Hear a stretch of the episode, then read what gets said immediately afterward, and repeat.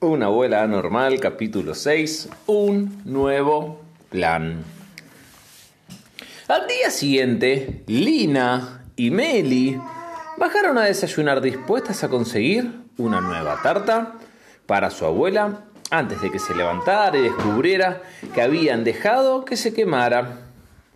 Pero enseguida notaron que Rita ya no estaba en la casa.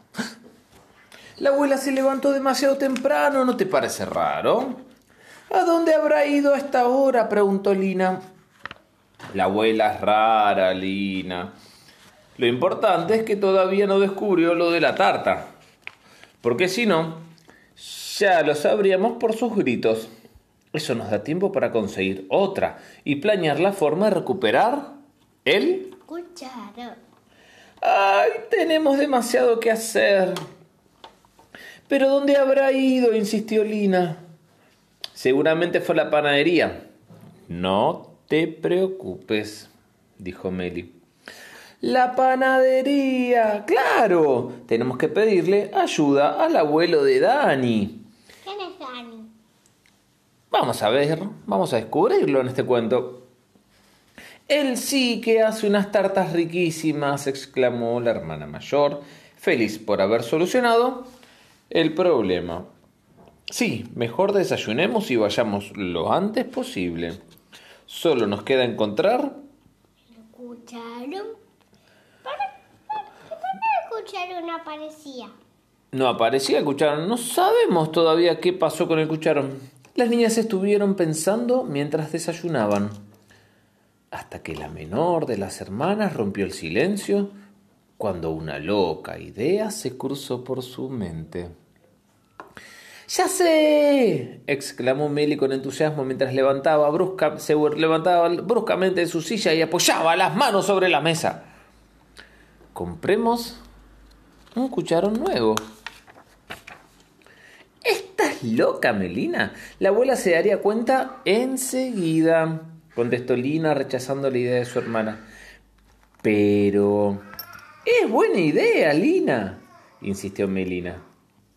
Compremos un cucharón nuevo y lo ensuciamos, lo arrastramos, lo golpeamos y va a parecer viejo. Si total la abuela no ve nada, ni se va a dar cuenta, explicó. Lina comenzó a creer que la idea de su hermana no era tan loca después de todo. Si reemplazaban el cucharón, la abuela Rita estaría contenta nuevamente. Podría retomar su amistad con la Susi y todos serían felices. Bueno, déjame pensarlo. Pero primero solucionemos lo de la tarta, porque si la abuela se entera de que quemamos la suya, las que vamos a estar en el horno somos nosotras. ¿Qué vas a tener? Y vamos a estar en el horno. Es como, uy, sonamos. Recorcholis, rayos y centellas. Mientras tanto, Rita tenía sus propios planes. Era hora de vengarse de la Susi. Sabía que su antigua amiga amaba las petuñas más que nada en el mundo. Las regaba y las cuidaba todos los días. Y hasta les... Petuñas. Un tipo de flor muy linda. Y hasta les hablaba para que florecieran más rápido, según ella. Estaba demasiado enojada para pensar en las consecuencias, tanto que había olvidado revisar su tarta para el concurso de esa tarde. Nada le importaba. Había perdido su cucharón. Y como la Susi no se lo había devuelto, ella arruinaría sus queridas flores. ¿Qué?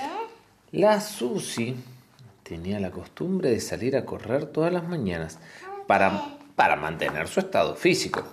Y así aprovecharía su ausencia para regar las petuñas con limpiapisos especial.